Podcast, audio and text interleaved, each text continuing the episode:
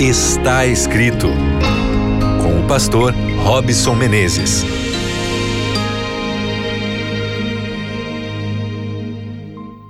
Olá, você que está aí conectado já na Rádio Novo Tempo, em sinal aberto.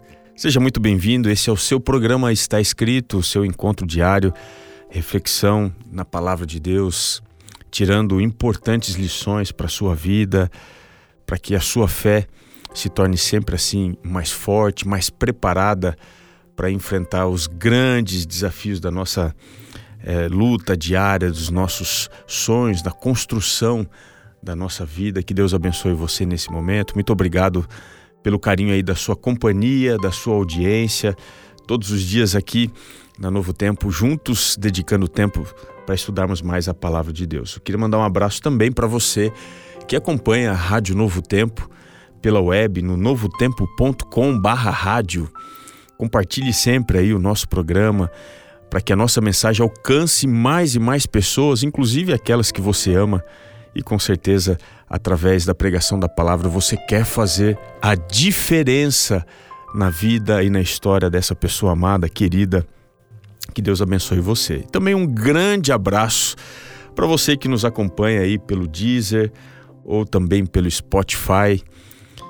Coloca a gente aí com prioridade, coloca o coraçãozinho, marca a gente, ativa o sininho para toda vez que a nossa postagem chegar aí você esteja por dentro, acompanhando também esse programa que tem como objetivo aproximar nossa vida da palavra do Senhor, do está escrito.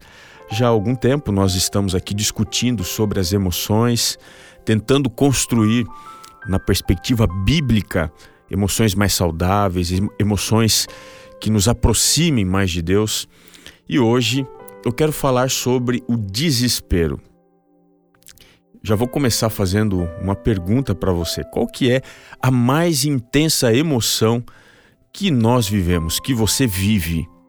Eu acho que nós poderíamos pensar em muitos ou em muitas candidatas, emoções candidatas, como por exemplo o ódio, a raiva, a vingança, Talvez você coloque outras aqui ao lado, mas qual seria a mais intensa emoção que a gente experimenta? Bom, geralmente, uma coisa a gente há de pensar aqui é que essas emoções mais intensas são emoções negativas. Nós temos uma tendência para nos aproximar mais, gastar mais tempo e lidar com maior quantidade de tempo e atenção aquilo que é negativo, aquilo que é ruim. Nós damos mais intensidade para isso que não sai da nossa cabeça, do nosso imaginário. É aquele pontinho preto num quadro branco que chama mais atenção do que todo o quadro. E o desespero provavelmente se candidata, se oferece como uma emoção extremamente perniciosa, ruim, que tira a nossa paz, que tira a nossa condição de estabilidade emocional, espiritual, e isso faz com que a gente fique instável, vulnerável. O que, que a Bíblia fala sobre o desespero?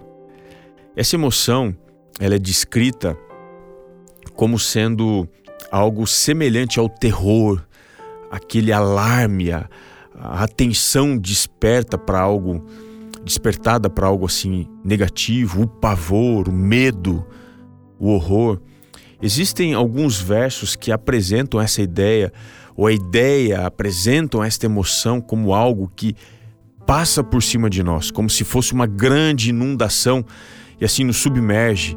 Isso está lá no Salmo 88, 16, diz assim: Por sobre mim as tuas iras passaram e os teus horrores deram cabo de mim. A ideia de quem está em desespero está submerso, como se fosse debaixo das águas. Ou ainda, é, o desespero é descrito como algo que toma conta do nosso interior, nos fazendo estremecer, como por exemplo o Salmo 55, verso 4 e 5 descrevem: Estremece-me no peito o coração, terrores de morte me salteiam, temor e tremor me sobrevêm e o horror se apodera de mim. Eu não sei se você se sente assim, submerso ou com alguma coisa que tomou conta de você, você perdeu o controle da sua vida, da sua história. Será que você está vivendo o desespero? Não desanime, confie que há solução para isso. Mas a gente precisa entender um pouco mais e melhor como é que a Bíblia fala sobre essa emoção. A definição talvez mais comum para o desespero que a gente encontra no Antigo Testamento é descrita como o resultado das aflições físicas e emocionais que provocam, ou melhor, que são provocadas por forças externas. E isso faz com que a gente experimente o derretimento, a dissolução ou a liquefação de algo dentro de nós. É como que se algo ruim de fora derretesse algo dentro de nós, dissolvesse a nossa vida, a nossa esperança, os nossos sonhos, a nossa perspectiva de, de segurança, o sentido ou até mesmo o propósito, todos os nossos sonhos. Há uma descrição na Bíblia, em Deuteronômio 1, 28, que descreve bem o desespero como sendo algo que se derrete ou que derrete algo dentro de nós. Deuteronômio 1, 28 diz assim: Para onde subiremos? Nossos irmãos fizeram com que se derretesse o nosso coração, dizendo: Maior e mais alto do que nós é este povo.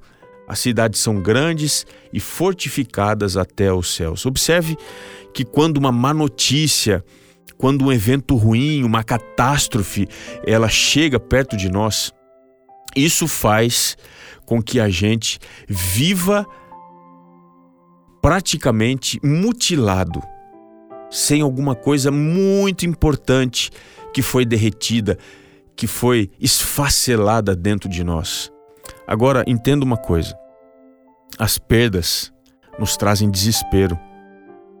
O terror que a Bíblia apresenta nos mutila e acaba tirando de dentro de nós coisas importantes. Mas, às vezes, também o desespero tira de dentro de nós coisas ruins, inúteis, perigosas, que a gente deveria perder mesmo. E esse talvez seja o aspecto mais importante e significativo que a Bíblia fala sobre o desespero. A presença de Deus, a presença de Yahweh no Antigo Testamento é descrita como ocasionando desespero e fazendo com que as coisas se derretam.